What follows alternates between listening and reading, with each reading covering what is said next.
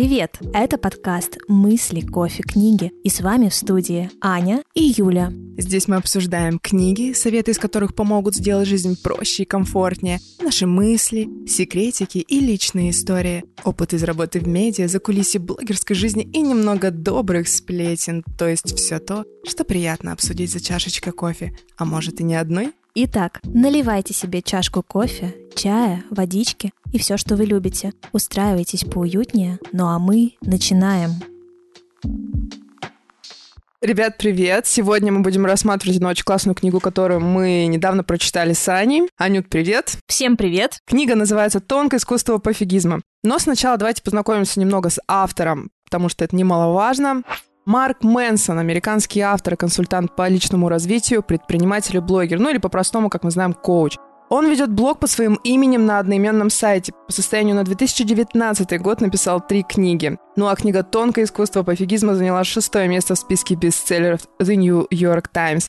Анют, что ты думаешь? Ты читала? Какие у тебя впечатления вообще? На самом деле эту книгу я прочитала первый раз в 2019 как раз году, пересчитала перед нашей встречей и поняла то, что многие тезисы, которые тогда мне казались чем-то новым, удивительным, немножко переворачивающим мир с ног на голову, удалось за эти три года применить в жизнь. И сейчас, когда я перечитала, поняла, насколько действительно интересный взгляд автора и как он может помочь жить проще, интереснее и легче. Поэтому книга действительно заслуживает внимания. Например, можно начать с тезиса «Автор уверяет, что нет счастья без страдания». Юль, что ты думаешь по этому поводу? Пока вот ты говорила, у меня, кстати, возник вот такой вопрос. Вот ты читала в 2019 году, да, ты сказала, и перечитала сейчас. Как ты считаешь, актуальность на тот момент и актуальность сейчас, она поменялась? Что-то поменялось или, в принципе, оно осталось точно таким же, как и было? То есть, когда ты тогда прочитала, и ты подумала, что да, это супер актуальная книга сейчас, да, вот именно вот, допустим, этот тезис, если мы возьмем. И сейчас ты перечитывала эту книгу, ты также подумала, что этот тезис также актуален сейчас, или более или менее актуален? Мне кажется, тогда я читала эту книгу и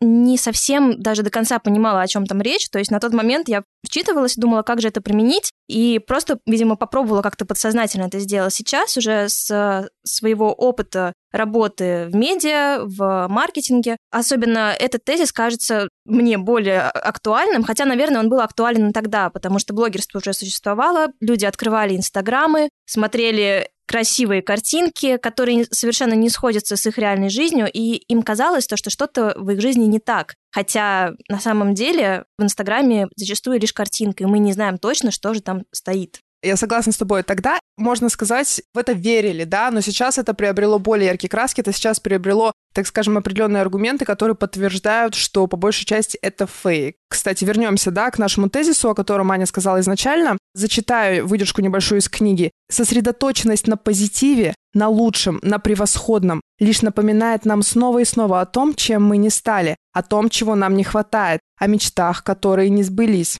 И можно сказать, что на данный момент эта книга также актуальна, и она стала более актуальна. Мне кажется, это приобрело даже более широкие да, масштабы. Только сейчас, единственное, я сама как блогер да, могу сказать такой момент, ну, это и не секрет для всех. Инстаграм и визуал, по большей части, это лишь визуал, который создается для того, чтобы повышать продажи. И очень часто это всего лишь обертка которая не соответствует тому, что находится внутри. Есть даже такая фишка, такой, ну, так скажем, прикол, что все берется в аренду, да, там машины, букеты, мужчины и остальное. Как блогер приоткрою, возможно, завесу такой тайны, на самом деле даже не тайна уже для многих, но это, конечно, такое себе. Люди видят этот шикарный визуал, люди видят, как девочка там 19 лет, например, покупает себе очередной Бентли или там зарабатывает 20 миллионов э, рублей в месяц, и человек чувствует себя несчастным, потому что он думает, ну как так? Что я делаю не так? Так, почему я в 35 не могу себе купить, да, или не могу заработать, или не могу даже понять, как заработать, а она это делает так легко. На самом деле, наверное, самое важное, не стоит верить этому. Важно очень помнить, что нельзя гнаться за вот этой идеальностью. Потому что идеальности все равно не существует. Мы до конца не знаем, как можно сделать еще лучше, к чему мы можем прийти. И вообще, на самом деле, мне кажется, то, что сейчас люди уже устали от этого успешного успеха, от этой идеальной картинки. И ты правильно говоришь, то, что многие уже сомневаются сомневаются, а правда ли это. Есть много разных разоблачений. Конечно, не все занимаются такими вещами. Кто-то действительно добивается успеха, и это возможно делать в соцсетях. Но тебе, как блогеру, точно больше известна внутрянка всех этих историй. Не нужно гнаться за какой-то идеальной картинкой, и уж тем более сравнивать свой успех с чужим успехом. Потому что если отталкиваться от определения, что нужно быть лучше каждый день себя вчерашнего, тогда происходит настоящий рост. А когда ты сравниваешь себя с другими людьми, у которых абсолютно другие вводные данные, у них э, другие знания, другие какие-то возможности изначальные, то можно просто остаться на месте, втаптывать себя своим же чувством вины в пыль, делать себе же хуже, вместо того, чтобы просто идти вперед. Потому что еще один важный тезис из этой книги, то, что нужно просто делать. Делай что-нибудь, неважно что. Делай что-нибудь, неважно что, абсолютно верно. И не бойся неудач. С этой гонкой за успешным успехом люди совершенно забыли, что неудачи и когда дела не ладятся, это абсолютно нормально. Априори мы не смогли бы понять, что успех — это есть успех без неудач, ведь все поздается на контрасте. Ведь если бы, допустим, не было грусти, мы бы не знали, что такое счастье, потому что ведь не поняв этот контраст различных эмоций, мы бы и не осознали ценности счастья. Соответственно, все познается на контрасте, и без контраста, без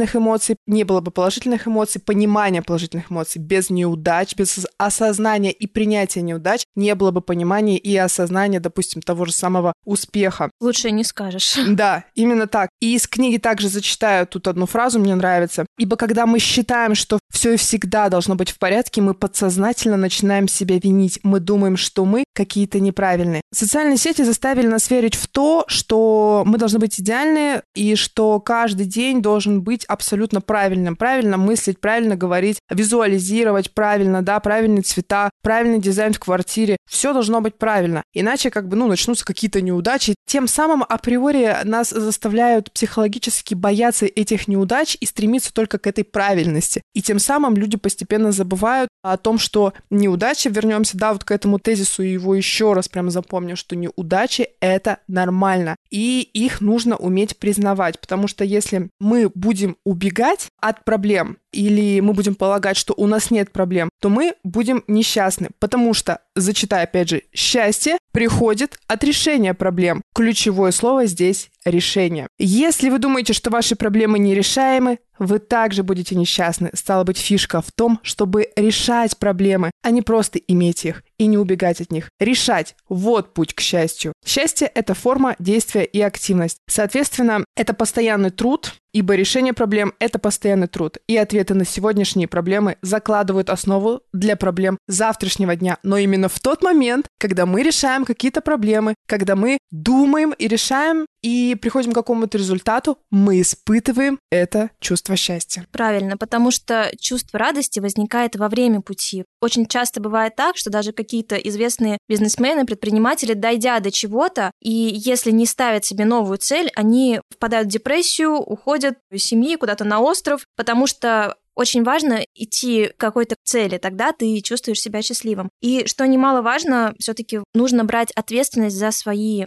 чувства на себя, потому что часто бывает так, что у человека какие-то ценности не те, возможно, выбраны, и он начинает обвинять окружающий мир в том, что у него какая-то неудача, что-то происходит не так. Но если бы, вот вернемся к этому тезису, да, важному, если бы у него ценностью было пробовать делать, к чему-то идти, то любая неудача не будет восприниматься неудачей, она будет восприниматься просто очередным шагом к своей цели. Не получилось? Ну ладно, попробую еще раз тогда и общее ощущение были бы намного приятнее. Решение проблем, осознание и принятие неудач как нормального, да, и решение этих же неудач, да, так скажем, это и есть личностный рост и развитие. Еще вот очень интересно здесь была мысль в книге, что из-за наплыва исключительного люди ощущают себя неполноценными и думают, что нужно быть более необычными, быть более радикальными, более самоуверенными, чтобы их заметили и оценили. Ведь открыв ленту любой социальной сети, мы можем заметить, да, что там это сделал, этот сделал, этот сделал это. Опять же, да, мы крутимся вокруг постоянно социальных сетей, да, в этом разговоре, но от этого не уйти. Мы живем сейчас в такое время, в такой век, когда это является, наверное, основным. Или являешься ли ты очень активным участником, блогером, не блогером, неважно. Все равно ты, по сути, крутишься именно вот в этой сфере, в сфере социальных сетей. И вот, кстати, я на самом деле читала многих психологов и слушала их, что у очень многих людей упала именно самооценка из-за того, что они постоянно видят нет. Я знаю, что эту тему уже многие обтирали, грубо говоря, там обговаривали, но она до сих пор актуальна, и мне кажется, что актуальность ее не пропала. Именно из-за того, что они видят в Инстаграме или в социальных сетях идеальные картинки? Да, конечно, что эти идеальные картинки заставляют их чувствовать, что для того, чтобы, грубо говоря, занимать это место в мире, нужно соответствовать, да, то есть уровень того, чтобы быть классным человеком, он растет постоянно из-за того, что блогеры там, да, создают все больше и больше вот этих вот условий, создают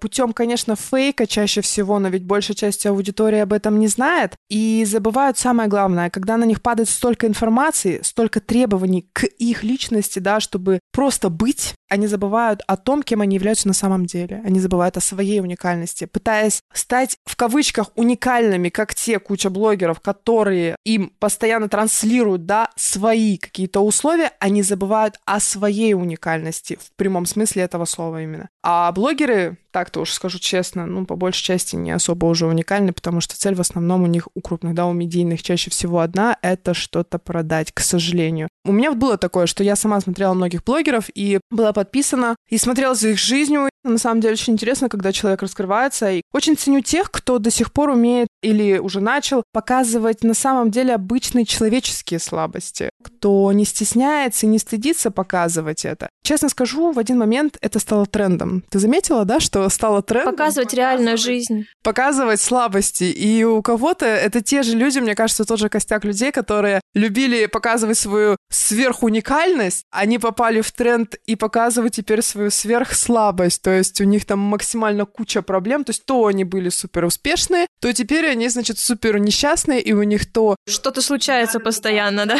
То их там в полицию, то их там у них налоговая, то у них там еще, что еще. И куча-куча проблем. Тем самым они пытаются вызвать сочувствие и жалость у своей аудитории для того, чтобы повысить охваты в сторис. Но это же тоже получается нереальная жизнь. Как ты думаешь, они продумывают эти сценарии или они просто заведомо ставят себя в такую ситуацию, чтобы Слушай, прожить ее на камеру? Я думаю, что ты как копирайтер с таким огромным опытом уже, да, я думаю, что ты знаешь о том, что сейчас сторителлинг. Да, заказывают сценарий сторис, естественно. Да, да, да, что сторителлинг — это сейчас прям одно из основных. Грубо говоря, если раньше мы в Инстаграм заходили и смотрели и думали, что мы смотрим там реальную жизнь блогера, и те, кто раскрывались по-настоящему, они особо, да, ценились. Я уже, честно, не понимаю, кто открывается по реальности, кто нет. И в очередной раз я иногда очень сильно расстраиваюсь, когда вижу, что блогер, за которым я долго наблюдала и верила, и я знаю точно, что это все все было искренне раньше. Сейчас уже, видимо, то ли у них жизнь становится скучнее, как они думают, то ли охваты падают, то ли еще что-то. Они тоже начинают перебегать к услугам сторителлинга и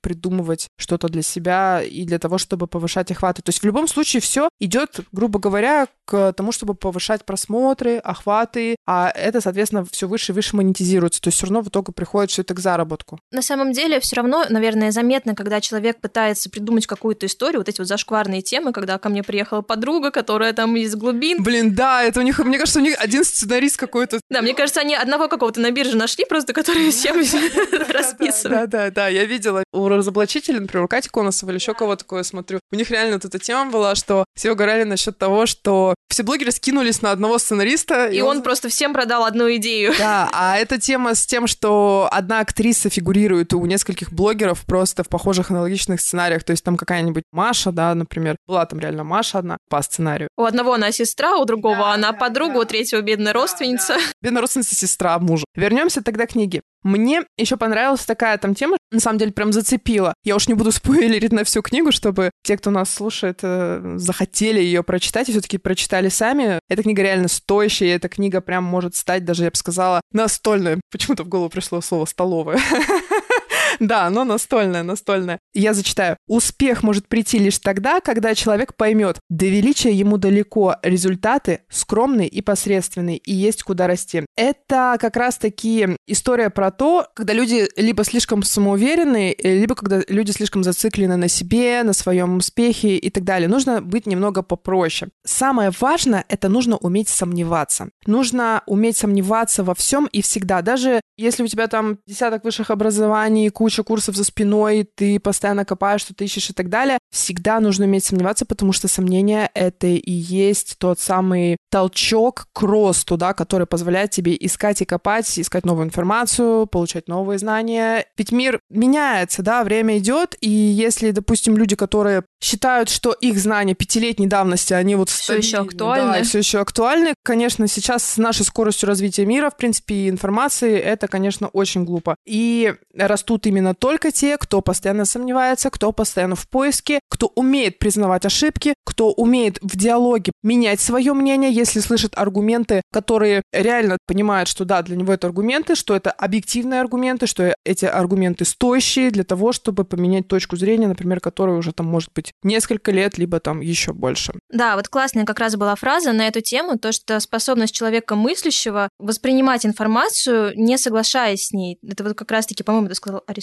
если не ошибаюсь. Но Марк Мэнсон упомянул это в книге. То есть э, не обязательно полностью соглашаться с э, мнением, но хотя бы обдумать его, услышать, посмотреть с разных сторон точно важно. Опять же, возвращаясь к теме своего внутреннего я, внутренней уникальности, мне нравится то, что Марк Мэнсон, получается, перевернул с ног на голову вот эти все догмы, да, очень многие книги кричат то, что вы уникальны. Хотя он коуч, согласись, да, он коуч, и по идее он должен был бы говорить именно вот эти вот все истины. Может быть, он их и говорил на самом деле какое-то время, но потом он, наверное, передумал. Может быть, да, и он наоборот, вот как раз-таки про то, что ты сказала, делает акцент, то, что не бойтесь учиться новому, не бойтесь пробовать новое. Мы не можем быть идеальны во всем до конца. Никогда не знаешь, к чему придешь, но нужно быть с открытым сознанием для того, чтобы до чего-то дойти. А вот если закрывать его, думать, что ты все знаешь, то, к сожалению, ничего не получится. Поэтому одна из моих любимых фраз «Я знаю, что я ничего не знаю». Да, это очень крутая фраза. Я вот еще вспомнила такую фразу, которую тоже вычитала из книги. Философ Алан Уотс озвучил такой закон обратного усилия. Чем больше вы стремитесь что-то получить и еще, да, тем больше комплексуете из-за отсутствия желаемого, да. Например, опять же, это и тема про блогерство, это и тема про все остальное. То есть, когда мы чего-то очень сильно хотим, нужно к этому относиться более спокойно. То есть нужно просто копать в этом направлении, думать в этом направлении, но все без фанатизма. Вообще ко всему относиться без фанатизма. Не придавать излишнюю важность, либо излишнее значение чему-либо, потому что тогда это начинает, наоборот, работать против тебя. Это заполняет всю твою голову, это убирает другие важные мысли из твоей головы, и ты фанатично, допустим, стремясь к одной цели, не замечаешь какие-то важные моменты, которые, возможно, даже ее касаются, либо чего-то другого важного в твоей жизни, и упускаешь какие-то ценности, которые мог бы заметить. актуальны. Конечно, да, конечно. получается, чем больше ты циклишься на этом желании, тем меньше ты замечаешь возможности вокруг. А может быть, надо просто посмотреть по сторонам, и вот она, вот эта вакансия, вот он этот клиент, вот да. что-то, что приведет тебя к развитию. Но ты думаешь о том, что, блин, у меня этого нет, а почему же у меня этого нет? Да, именно так. Пока ты смотришь сторис, мотаешь сторис той блогерши, которая зарабатывает по 10 миллионов там в месяц, и думаешь, почему у меня нет этих 10 миллионов? В этот момент ты просто не видишь свой директ или не видишь телефонные звонки, которые тебе поступают, где, возможно, и есть тот самый звонок, который даст тебе либо новый источник дохода, да, либо новый какой-то интересный проект, новое знакомство, которое послужит, да, инвестиции для чего-либо в какой-то новый проект. Соответственно, можно немножечко резюмировать нашу с тобой вот эту вот беседу по вот этой книге. Какие важные моменты нужно всегда помнить? Во-первых, это нужно помнить, что человек сам по себе уникален. И нельзя ни в коем случае ни на кого равняться и ни на кого смотреть. Давайте, ребята, запомним просто одну такую вещь. Вот я вам как блогер, Аня тоже как человек, который в медийной среде уже очень давно, в СММ-сфере, мы вам скажем такую вещь, что очень многое, что вы видите на просторах социальных сетей, является, ну, так скажем, красивой историей, которая не всегда имеет под собой железные аргументы, которые скажут, что это правда. Красивой картинкой. Не зря, да, как бы социальные сети — это визуал. Не зря слово «визуал» очень часто употребляется в речи очень многих людей, кто занимается продвижением, SMM и так далее. Визуал сам по себе — это картинка. Красивая обертка, да, но мы никогда не знаем, что находится внутри. Это и есть то сомнение и тот вопрос, который вы должны всегда себе задавать, если вы видите очередной успешный успех, если вы видите очередного успешного даже коуча, который вам пытается продать что-то за какие-то деньги, инфобизнесмена, который пытается продать вам какой-то курс, задайте себе вопрос, почему он пытается продать вам курс по обучению чего-либо, а сам не зарабатывает на этом? Почему, например, он делает так, а не так? Почему он говорит, что это так просто? Почему же он сам тогда не пользуется своими советами, да? Почему он зарабатывает на этом? На продаже своих курсов? Да, может быть, либо такой негативный опыт, да, когда человек просто пытается продать то, чем сам не обладает, какими-то знаниями. Или же наоборот, когда действительно люди чего-то достигли, они продают свои знания, они продают свой опыт, они действительно хорошие специалисты, вы действительно у них научитесь. Такие люди есть на просторах интернета тоже. Важно уметь вычислять действительно хорошие продукты. Но у них всегда есть какие-то регалии, они всегда известны, и всегда это даже таких Это люди, чувствуется. Такие люди, они даже больше не продвигаются за счет блогеров, рекламы, таргетинга, когда это было возможно. Это в основном история наверное, про сарафанку. Про рекомендации. Да, да, да. И к таким, на самом деле, ты не, не запишешься, вот последние места, с, там со скидкой 50%, вот Они так сегодня. не продают. Именно так. То есть либо к ним очередь какая-то, да, это, ну, малый процент, процентов 20, наверное, из всех, кто продает. Да, ты права, абсолютно. Но я просто к тому, что не нужно как раз-таки себя с ними сравнивать тоже и думать, как же так? Потому что, возможно, за вот этой картинкой тоже, они же тоже показывают картинку, то, что у них все равно все хорошо. Мы не знаем, как они к этому шли, сколько они работали действительно. Сколько лет упорный труд. Лет, сколько ошибок, сколько неудач они претерпели, чтобы действительно дойти до вот этого уровня. Поэтому я всегда за то, чтобы выбирать сердцем, потому что доверяю своему. Конечно, чувства могут обманывать, поэтому важно и отзывы почитать, и подумать, и посмотреть, прежде чем кому-то отдать деньги, если мы рассказываем про это. Но самое главное, не сравнивать себя действительно с другими и думать, а чего же хотим мы. Тогда, может быть, вместо того, чтобы листать очередные сторис э, и завидовать, либо там думать, как же так произошло у другого человека, почему у меня этого нет, может быть, действительно проще открыть Google, вбить какие-то вакансии и посмотреть, а что же там есть, что же я могу сделать полезного, чему научиться и как э, реализовать самого себя. И так постепенно, шаг за шагом, вы придете, и мы также придем туда, куда хотим. Да, на самом деле нет никакого секрета. Есть просто вещи, которые работают. Нужно работать, нужно действовать, нужно делать. Нет, как там это говорят, волшебной палочки, да, нет какого-то волшебного слова. Волшебной таблетки. Волшебного пенделя